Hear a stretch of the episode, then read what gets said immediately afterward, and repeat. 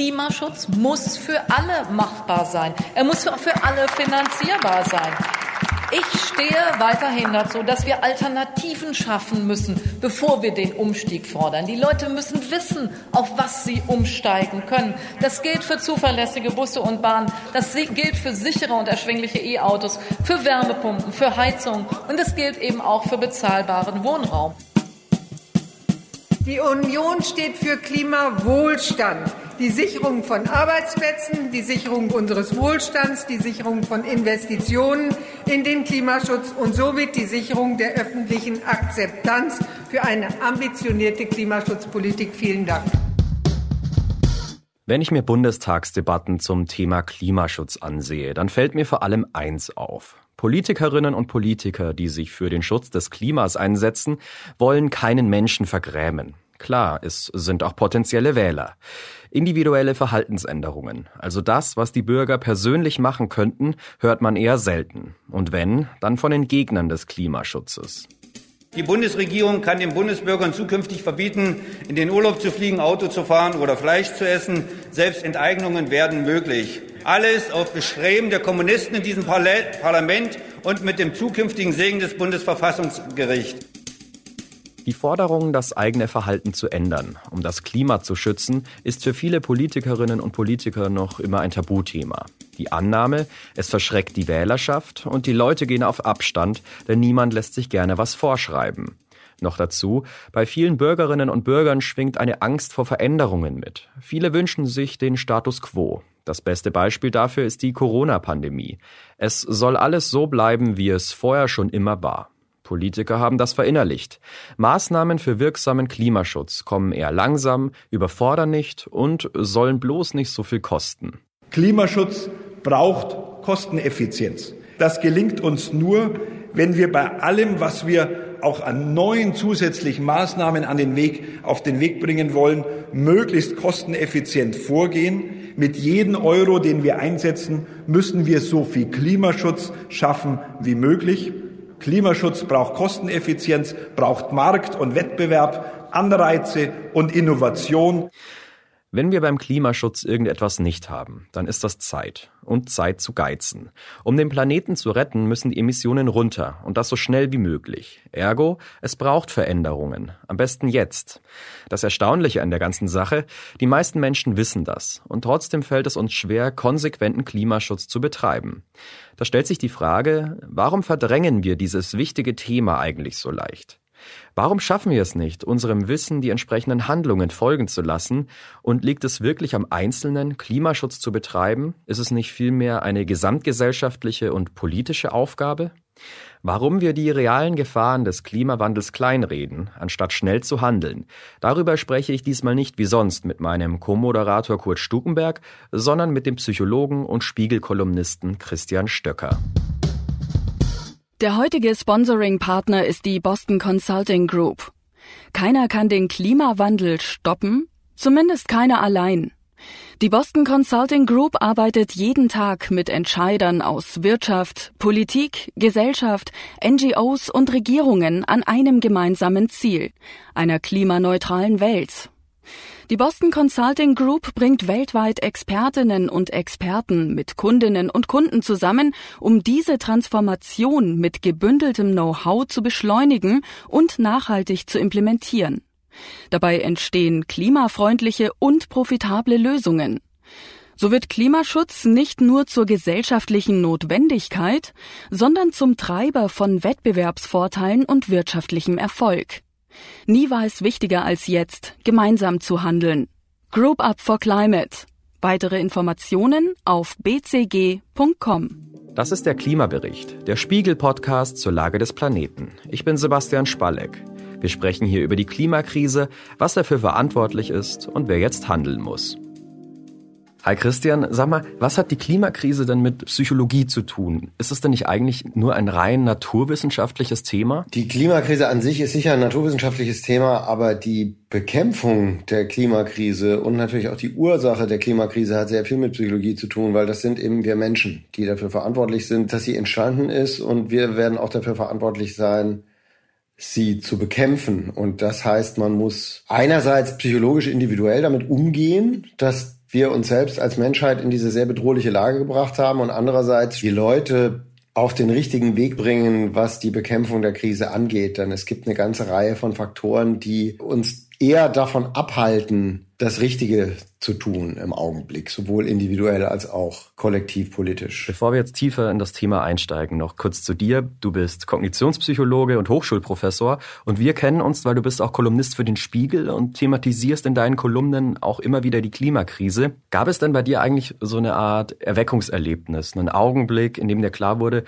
okay, ich muss mich jetzt auch auf den Klimawandel konzentrieren. Es ist so, ich habe bei Spiegel Online angefangen im Jahr 2005 als Wissenschaftsredakteur. Ja, das heißt also, ich habe jedes Jahr äh, und jeden Monat mich mit wissenschaftlichen Erkenntnissen auseinandergesetzt und auch 2005 war die Klimakrise wissenschaftlich evident klar belegt, als Problem bekannt. Aber nochmal so ein Moment, der, oder zwei sind das eigentlich, die mich so richtig nochmal stärker aktiviert haben. Das ist noch gar nicht so lange her. Das ist einmal also natürlich Greta Thunberg und Fridays for Future und so weiter. Also plötzlich gab es irgendwie die Möglichkeit einer politisierten Öffentlichkeit, die jetzt endlich das Thema so ernst nimmt, wie Wissenschaftsjournalistinnen, Journalisten, Wissenschaftler und so weiter das schon länger tun. Und dann ganz konkret im Januar 2019 war im Guardian ein Stück von David Wallace Wells, der dieses Buch geschrieben hat, The Uninhabitable Planet. Und dieser Text malt dann einfach einmal kurz und knapp aber sehr prägnant nochmal aus, was eigentlich bevorsteht. Was man eigentlich alles wusste zu dem Zeitpunkt, aber mit so einer Wucht, dass vielen Leuten klar geworden ist, das, was ich die ganze Zeit schon weiß, ist erstens viel näher und zweitens noch viel schlimmer, als ich mir das die ganze Zeit selbst äh, versucht habe, weiß zu machen. Also auf der einen Seite hast du sozusagen diese, also das ist mein Erlebnis, diese, dieses wuchtig dargestellte, unmittelbare Bedrohung und auf der anderen Seite eine willkürliche und offenkundige äh, man, man könnte fast sagen, dreiste politische Inaktivität. Von da an habe ich im Prinzip, glaube ich, jede zweite Woche mindestens einen Text zum Thema Klima geschrieben. Also uns sind die Fakten bekannt. Es wird immer noch viel zu wenig gemacht. Womit hängt das zusammen? Zunächst mal ist es ja so, dass von denen, die versucht haben, das aktives Handeln gegen die Klimakrise möglichst lang hinauszuzögern oder zu verhindern, sehr lange mit durchaus psychologischen Methoden gearbeitet worden. Das ist das Erste, was man erstmal verstehen muss. Ja? Also das permanente Säen von Zweifel, ist das denn alles wirklich so? Wird das wirklich wärmer? Sind wirklich die Menschen und mit ihren Treibhausgasemissionen dafür verantwortlich und so weiter? Das wissen wir ja mittlerweile, haben Exxon und andere sehr gezielt als durchaus psychologische Kommunikationsstrategie eingesetzt, um dafür zu sorgen, dass sich politisch wenig bis gar nichts tut. Ja, die Folgen sieht man in den USA insbesondere heute immer noch ganz, ganz extrem. Ja, also es gibt ja immer noch jede Menge Leute, die auch jetzt wirklich im Angesicht überwältigender Evidenz behaupten, es gäbe keine menschengemachte Klimakrise. Und das hat sehr viel mit Psychologie zu tun, weil dieses Zweifel säen an etwas, das mich eigentlich zum Handeln zwingen müsste, wenn ich mich damit mal auseinandersetzen würde, eine sehr effektive Strategie ist. Also wenn es um ein Risiko geht, das irgendwo in der Zukunft liegt und nur ein Hauch eines Zweifels darüber besteht, ob dieses Risiko wirklich da ist oder so schlimm ist, wie man denkt, dann ist die Bereitschaft zu handeln besonders gering. Und das andere ist die Auseinandersetzung mit der Tatsache, dass wir uns selbst in diese furchtbare Lage gebracht haben und dass wir im Prinzip natürlich gerade wir Bewohner von westlichen Industrienationen mit unserem Lebensstil da auch alle maßgeblich dazu beigetragen haben. Also ein ganz kleines bisschen jeder und jede Mitschuld ist auch. Das ist ein sehr unangenehmer Gedanke. Und da gibt es dann eine ganze Menge Mechanismen, die gar nicht bewusst, sondern völlig unbewusst ablaufen, um sich selbst vor diesem unangenehmen Gedanken zu schützen und den so weit wie möglich von sich zu schieben. Aber die Auswirkungen, die sind ja jetzt schon spürbar. Ich meine, schau dir diese Flutkatastrophe vor ein paar Wochen an. Wie ist das denn möglich, die Gefahr der Klimakrise gesellschaftlich zu verdrängen? Warum belügen wir uns da selbst? Hm. Naja, also im Grunde ist das, wenn man sich mal die Menschheit jetzt völlig unabhängig von der Klimakrise anguckt, gar nicht weiter überraschend, ja. Also jemand, der zwei Schachteln Zigaretten am Tag raucht, der weiß eigentlich auch ganz genau, dass das eine potenziell tödliche Angewohnheit ist schafft es aber auch, sich damit auf eine Art und Weise auseinanderzusetzen, die es ihm ermöglicht, dieses Verhalten aufrechtzuerhalten. Der Raucher zieht natürlich aus dem Rauchen ein Gewinn. Ja, das ist für ihn angenehm oder er reduziert seine Entzugserscheinungen. Also sind alles Dinge, die belohnend wirken. Ja? Und diese belohnend wirkenden Dinge, die möchte man halt gerne behalten. Und dann findet man Gründe, um das, was da dagegen spricht, nicht wahrzunehmen oder abzuwerten. Das ist der psychologische Kernbegriff in diesem Zusammenhang, ist immer kognitive Dissonanz. Ja? Wenn ich ein Verhalten ausübe, das im Widerspruch steht zu etwas, das ich weiß, dann werde ich Wege finden, diesen unangenehmen Zustand der kognitiven Dissonanz, den das erzeugt, zu reduzieren. Im Zusammenhang mit der Klimakrise ist all dieses, all das Zweifel säen und all das ähm, den, auf den Zweifel hören und wir wissen doch gar nicht so genau und so. Das sind ganz typische Beispiele für dankbar aufgenommene Pseudoinformationen. Das wird aufgewertet. Aber der Professor X, der Physiker, hm, hm, hm, hat doch gesagt, das stimmt alles gar nicht. Ist völlig egal, dass 1500 andere sich komplett einig sind. Ich habe einen gefunden, der mir das sagt, was ich hören will. Und dann werte ich das, was ich von dem höre, auf. Denn natürlich sind unsere Gesellschaften von diesen für uns so schädlichen fossilen Brennstoffen durchaus nicht in völlig unähnlicher Weise abhängig im Augenblick wie der Raucher von seinen Zigaretten. Ja? Jedes Mal, wenn jemand sagt, ja, aber die Strompreise sind doch sowieso so hoch oder wie soll ich denn ohne meinen Diesel in die Stadt kommen, sind alles Ausprägungen im Grunde von Auseinandersetzungen mit, mit kognitiver Dissonanz. Ja?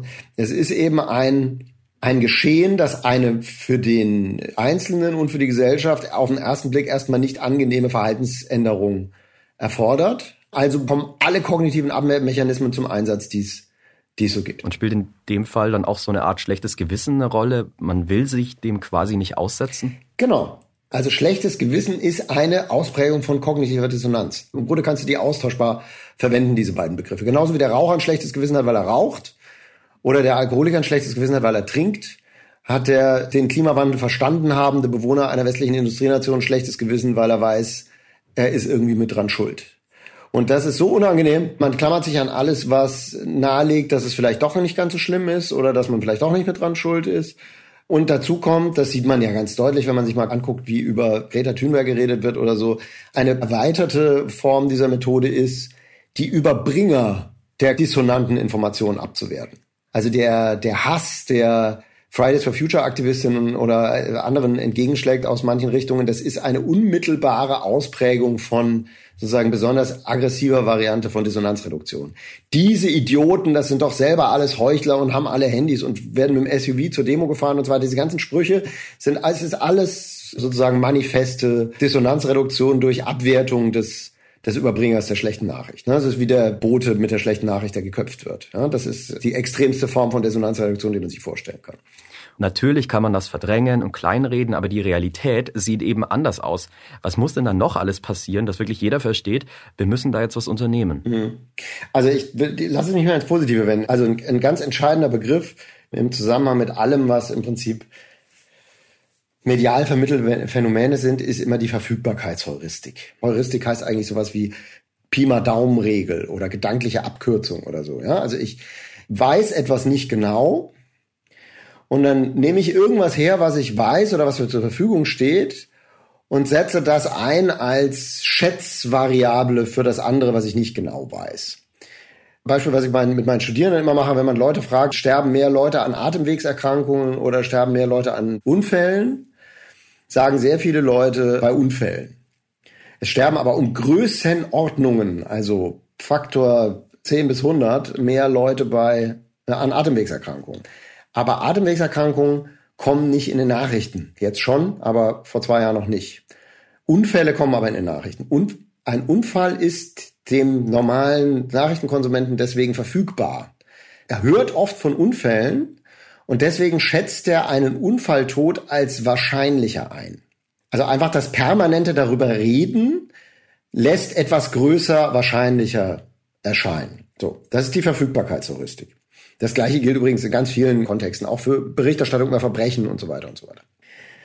Im Kontext der Klimakrise spielt die Verfügbarkeitsheuristik jetzt mittlerweile den Leuten in die Hände, die was dagegen tun wollen. Weil in dem Moment, in dem jetzt all diese Ereignisse, wir haben jetzt gerade wieder riesige Brände in der Türkei und in Griechenland, wir haben Überschwemmungen in China, wir haben eine Flutkatastrophe in Deutschland, wir haben Hitzewelle in den USA und so weiter und so weiter. all diese Ereignisse werden alle ursächlich mit der Klimakrise in Verbindung gebracht. Es gibt immer noch Leute, die versuchen, das abzuwiegeln, aber es funktioniert jetzt langsam wirklich einfach nicht mehr. Und dadurch wird diese Krise auch realer und bedrohlicher und eben verfügbarer. Also ich glaube, da kippt gerade was psychologisch in eine Richtung, die durchaus dem Handeln dienlich ist. Ja, das, das, ich weiß nicht, wir sind da noch lange nicht weit genug, ja, stimme ich dir völlig zu. Aber ich glaube, dass sich etwas verändert. Meinst du also, wir sind auf einem guten Weg, weil die Bilder und Ereignisse, die wir sehen, immer extremer werden? Ja, also erstmal ist es so, dass ganz generell Bilder mächtigere Überzeugungsinstrumente sind sehr oft als Texte. Das wissen wir aus ganz vielen Bereichen. Ja, also weil Bilder emotionalisieren und uns auf eine andere Ebene und auf eine andere Art noch ansprechen als, als Texte.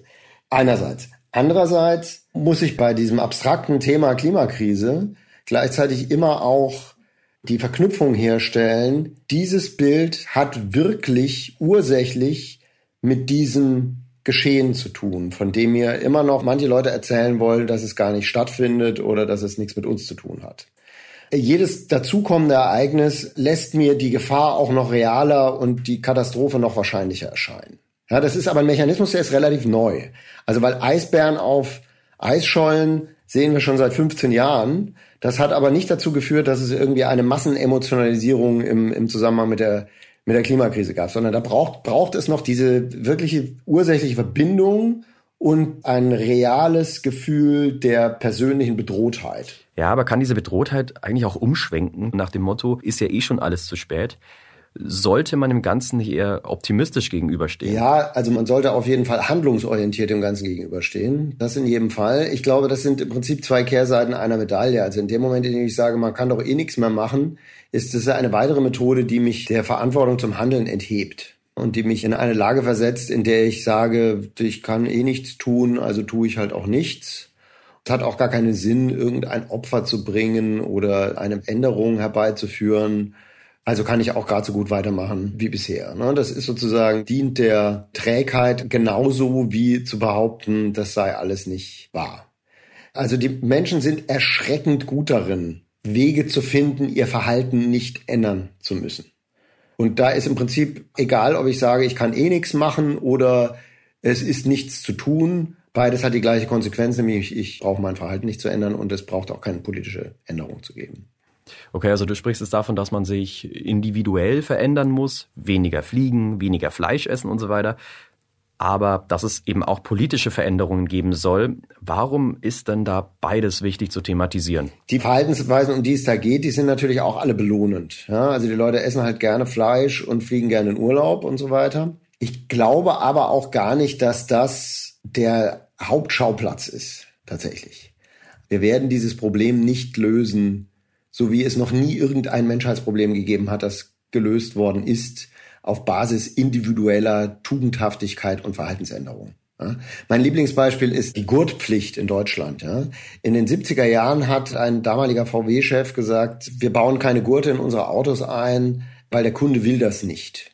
Und als diskutiert wurde, tatsächlich die Pflicht zum Anschnallen im Auto gesetzlich festzuschreiben, gab es wütende Kommentare darüber in den Zeitungen, dass die Menschen jetzt ihrer Freiheit beraubt werden. Ja, das ist aus heutiger Sicht greift man sich da an den Kopf. Es war damals auch schon klar und es gab auch Artikel, in denen drin stand, es ist gar nicht so gar nicht so sicher, dass das wirklich stimmt, dass das Anschnallen besser ist, weil dann hat man das Ding am Hals und dann stranguliert man sich oder so. Ja, also auch damals wurde sozusagen bei einem ganz anderen Thema nur um keine Verhaltensänderung machen zu müssen, eine ganze Batterie von Dissonanzreduktionsmechanismen aufgefahren. Und am Ende hat man halt ein Gesetz gemacht und dann haben sich die Leute dann halt doch dran gehalten und plötzlich sind die Zahl der Verkehrstoten dramatisch gesunken. Also man kann sich überhaupt nicht vorstellen, wie viele Verkehrstote es in den 70ern noch im Vergleich zu, zu heute gab, einfach auf Basis von Sicherheitsmechanismen, die wir heute für selbstverständlich halten. Also die Bereitschaft, durch individuelles Verhalten selbst sein eigenes Risiko zu reduzieren, ist oft erschreckend gering. Es ist aber das ist gar nicht so eine schlechte Nachricht, denn mit kollektiven Maßnahmen, sieht man auch in der Corona-Krise, kommt man dann oft dann doch relativ weit. Wenn es nicht meine eigene Überwindung ist, sondern wenn es etwas ist, was wir jetzt eben alle tun, dann geht's. Ist der Fokus auf individuelle Entscheidungen dann irreführend? Wäre es dann nicht die Aufgabe des Staates, alles zu regeln? Naja, ich will, Aufgabe des Staates klingt immer so ein bisschen dirigistisch. Also es ist Aufgabe der demokratischen Öffentlichkeit, sich dazu aufzuraffen, das Richtige zu tun. Und eben nicht individuell, sondern kollektiv. Wenn alle Leute in Deutschland, die Angst vor der Klimakrise haben, jetzt morgen aufhören, Fleisch zu essen und Auto zu fahren, dann hat das vielleicht einen kleinen Effekt aber der ist immer noch bei weitem nicht ausreichend. Ja, die großen, dicken Bretter, die wir angehen müssen, sind unsere Energieversorgung von der Kohle zu lösen und Rahmenbedingungen zu schaffen, unter denen Geschäftsmodelle, die CO2 erzeugen, nicht mehr lukrativ sind. Ja, also es wird sich im Endeffekt über Preise regeln müssen, egal ob es Flugpreise sind oder Fleischpreise oder was auch immer.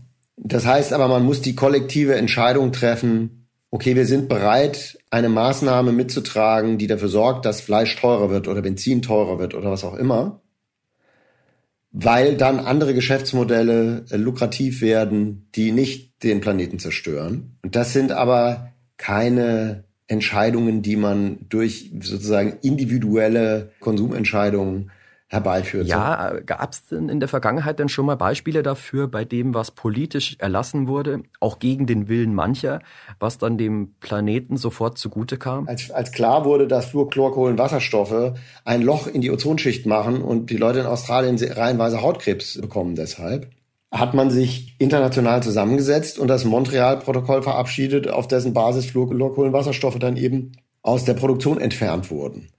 Das lief nicht, indem einzelne Leute gesagt haben, ich nehme jetzt nur noch Pumphaarspray. Das gab es damals auch. Ja? Es gab so, kauft, kauft Pumphaarspray oder benutzt das und das nicht mehr. Aber das ist nicht die Art und Weise, wie das Problem gelöst wurde, sondern das Problem wurde gelöst mit einem internationalen Abkommen. Also ich glaube tatsächlich, dass im Moment diese sehr stark individualisierte Diskussion, die ist ein weiteres Ablenkungsmanöver, weil sie hilft, die Leute in ihrer Abwehrhaltung zu halten. Ja, ihr wollt uns alles verbieten und ihr seid doch selber nicht besser und weiter. Diese ganzen Sachen, die dann da kommen, die haben alle was damit zu tun, dass sozusagen die Verantwortung dem Einzelnen aufgebürdet wird.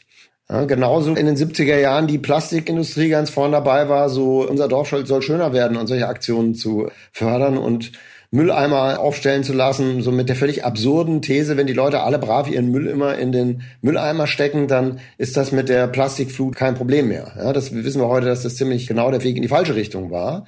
Aber Probleme zu individualisieren und auf persönliche Verantwortung zu setzen, ist immer eine Methode der Branchen, die nichts ändern wollen. Mhm. So oder so, nach wie vor wird sich unsere Gegenwart verändern. Und viele Leute haben entweder keine Lust oder sogar Angst vor Veränderungen und wollen den Status quo beibehalten. Aber ist das überhaupt realistisch? Schon, schon die Prämisse ist das Problem. Ja? Es gibt schon seit vielen, vielen Jahren keinen Status quo mehr. Das ist so eine absurde Fiktion, die gerade in der Union natürlich besonders populär ist, aber die Welt, in der wir leben, verändert sich schon spätestens seit den 50er Jahren des 20. Jahrhunderts immer schneller. Das wissen wir auch alle, weil das iPhone ist 2007 auf den Markt gekommen und jetzt haben wir eine komplett transformierte Welt, in der das mobile Internet allgegenwärtig ist. Wir tun mittlerweile alle so, als sei das schon immer so gewesen. Aber in einer Welt, in der sich innerhalb von 10, 12 Jahren das komplette Mediennutzungsverhalten, die komplette Information etc. von Grund auf absolut fundamental verändert, das ist keine Welt, in der der Begriff Status quo noch irgendeinen Sinn hat. Also die Politiker, die mit dem Status quo argumentieren, sind von vornherein schon Scharlatane, die mit einer Fiktion hausieren gehen. Das ist das Erste. Das muss man den Leuten einfach mal sagen. Also diese Veränderung, der entgehen wir ohnehin nicht. Das ist das Erste, würde ich sagen, was die Politik den Leuten endlich mal ehrlich mitteilen muss. Hier Wirtschaftsminister Peter Altmaier sagt ja mal, Klimaschutz wird nur dann funktionieren, wenn der Wohlstand dadurch nicht gefährdet wird. Peter Altmaiers Aufgabe sollte es eigentlich eher sein, mal eine positive Vision davon zu entwickeln, wie eine ein dekarbonisiertes Deutschland aussehen kann. Das könnte nämlich ziemlich schön sein. Leiser, heller, sauberer. Auch Leute, die die, die berühmte schwäbische Hausfrau und der kleine Mann, ja, die freuen sich auch, wenn vor ihrer Zweizimmerwohnung an einer vierspurigen Schnellstraße keine Verbrennungsmotoren mehr vorbeifahren ja, dann ist deren Leben auch schöner. Also unser Wohlstand in Deutschland ist in den nächsten 10, 20 Jahren im Zweifelsfall vor allem dann gefährdet, wenn es uns nicht gelingt, eine Wirtschaft zu schaffen, die mit einer dekarbonisierten Welt kompatibel ist. das Formulieren von positiven Visionen, da ist die Politik bislang nicht so besonders gut drin, finde ich. Ja, es wird sehr viel über das gesprochen, was alles Schlimmes getan werden muss.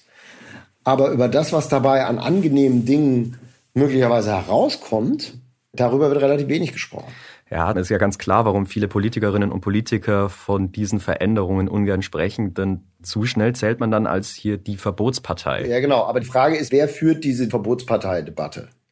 Ja, also wer geht mit diesem Begriff hausieren? Verbotspartei. Jede Partei ist eine Verbotspartei. Ja, also Gesetze sind Verbote. Ja, man darf nicht bei Rot über die Ampel fahren, das ist verboten. So. Es gibt unendlich viele Dinge, die in Deutschland, die verboten sind. Das ist das, was wir staatliche Regulierung nennen. Also dieser ganze Begriff ist im Prinzip ein sehr mutwillig und strategisch eingesetzter Kampfbegriff. Das ist das eine. Auf der anderen Seite ist es in einer parlamentarischen Demokratie, deren Volksvertreter den Job haben, auch sogenannte unpopuläre Entscheidungen zu treffen und umzusetzen. Und sei es auf die Gefahr hin, dass sie anschließend abgewählt werden. Ja, die sind ja auch ihrem Gewissen und ihrer Vernunft verpflichtet und nicht nur dem nächsten Wahlergebnis. Und das ist eigentlich ein Mechanismus, der dazu gemacht ist, diese Art von Veränderung herbeizuführen. Also ich weiß nicht, ob es eine Mehrheit dafür gab, das Rauchen in Restaurants zu verbieten, aber es gab jedenfalls auch dagegen natürlich wütende Proteste. Und mittlerweile haben wir uns alle dran gewöhnt und hätten es eigentlich lieber nicht wieder zurück, dass überall in Kneipen geraucht wird. Ja, also es werden immer wieder politische Entscheidungen herbeigeführt, gegen die es lautstarke Minderheiten gibt, die damit eigentlich erstmal gar nicht einverstanden sind. Ja, und ich glaube, da kommen wir nicht drum rum, zu sagen, wir lassen es erstmal bleiben, weil es könnte sein, dass jemand sauer ist. Auf die Art und Weise kann man keine Politik machen und schon gar nicht in einer Situation einer globalen Krise. Also, selbst wenn die Politik jetzt Beschlüsse aushandelt und umsetzt, manche Menschen, du hast gesagt, werden sich tierisch drüber aufregen. Wie komme ich denn an diese Leute ran, die die Klimakrise immer noch kleinreden? Wie kriegt man das hin, Handlungsmotivation zu erzeugen, ohne zu missionieren? Also ich würde sagen, es sind drei Dinge, die man tun kann und tun muss. Also erstens muss man den Leuten verständlich machen, dass es wirklich ein ernstes, reales drängendes Problem ist, das wir zu verantworten haben. Zweitens, dass es möglich ist, etwas gegen dieses Problem zu tun. Und zwar zum Teil Dinge, die eigentlich dem Einzelnen erstmal überhaupt nicht wehtun. Kein Mensch in Deutschland liebt Kohlekraftwerke. Ja? Also ganz viel von der Debatte ist ja eine völlige Geisterdebatte, die im Prinzip so, es wird so getan, als ob notwendige Veränderungen irgendwie mit katastrophalen Veränderungen für den Einzelnen verbunden sind, stimmt gar nicht. Ja? Also eine Welt, in der die Stromversorgung auf erneuerbaren Energien basiert, die ist für alle ihre Bewohner angenehmer. Punkt. Ja? Das ist ja im Prinzip ein komplett fiktives Narrativ, mit dem da immer noch operiert wird, dass das irgendwie ein Schritt in die falsche Richtung wäre, Kohlekraftwerke abzuschalten. Das ist nur für LEAG und RWE ein Schritt in die falsche Richtung, für andere, anderen ist ein Schritt in die richtige. Das dritte ist, glaube ich, tatsächlich, und da weiche ich vielleicht ein bisschen ab von dem, was andere Leute da tun und sagen, ich glaube nicht, dass es so viel bringt, den Leuten zu sagen, lass doch dein Auto stehen oder hör doch auf, Fleisch zu essen oder flieg nicht mehr in den Urlaub. Sondern ich glaube, es ist sinnvoller zu sagen, wir müssen alle gemeinsam dieses Problem lösen. Und das erfordert aber auch deine Bereitschaft, politische Lösungen für diese Probleme mitzutragen. Deswegen halte ich es für falsch, da so intensiv drauf rumzureiten, sondern ich würde lieber sagen, Leute, wählt. Ja. Und wenn das irgendwann dann dazu führt, dass du womöglich mehr Geld für deine Urlaubsreise ausgibst oder keine Urlaubsreise mehr mit dem Flugzeug machst oder nur noch selten oder was auch immer, dann musst du das bitte dann mittragen. Aber das ist im Moment gar nicht der entscheidende Punkt, sondern es gibt Stellschrauben, an denen können wir genauso drehen das müssen wir machen, aber das müssen wir auf politischem Weg herbeiführen. Also dieses dem Einzelnen ein schlechtes Gewissen einreden. Du musst jetzt mal. Das ist, glaube ich, was, was ganz schlecht funktioniert, weil das eben ein weiteres psychologisches Phänomen namens Reaktanz hervorruft. Also Sturheit, Widerstand. Ja, man lässt sich nicht so gerne von anderen erklären, was man zu tun und zu lassen hat. Aber ich glaube eben auch gar nicht, dass das so notwendig und so zielführend ist im Moment, sondern zielführend ist zu sagen, setz dich mal mit der Tatsache auseinander, dass es wirklich stattfindet und dann überleg mal, ob das nicht vielleicht doch politische Konsequenzen haben muss und setz dich auch mit der Tatsache auseinander, dass die Welt diesen Weg zwangsläufig gehen wird.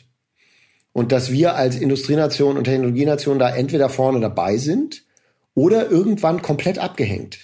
Wenn wir es nicht schaffen, wer soll es denn dann sonst? Aber wenn wir es schaffen, dann ist es eine viel schönere Welt. Dir gefällt auch die Fußgängerzone auch besser als die vierspurige Schnellstraße, der Stadtring. Das war der Klimabericht, der Spiegel-Podcast zur Lage des Planeten. Die nächste Folge gibt es am kommenden Dienstag auf spiegel.de, Spotify, bei Apple Podcasts und in allen üblichen Podcast-Apps. Über Feedback oder Themenvorschläge freuen wir uns. Einfach eine Mail schreiben an klimabericht.spiegel.de. Moderiert wurde diese Sendung von mir, Sebastian Spalleck. Bei der Produktion wurde ich unterstützt von Kurt Stukenberg und Olaf Häuser. Produktion und Musik übernahm Philipp Fackler. Hier noch einmal ein Hinweis des heutigen Sponsoring-Partners, der Boston Consulting Group. Der Klimawandel ist eine der größten Herausforderungen unserer Zeit. Zu groß für den Einzelnen, aber nicht zu groß, wenn viele gemeinsam als Gruppe handeln. Davon sind wir von der Boston Consulting Group überzeugt. Wir arbeiten mit Akteurinnen und Akteuren aus Unternehmen, NGOs und Regierungen zusammen, um eine dekarbonisierte, nachhaltige Welt zu schaffen. Es ist jetzt Zeit für gemeinsames globales Handeln. Group Up for Climate.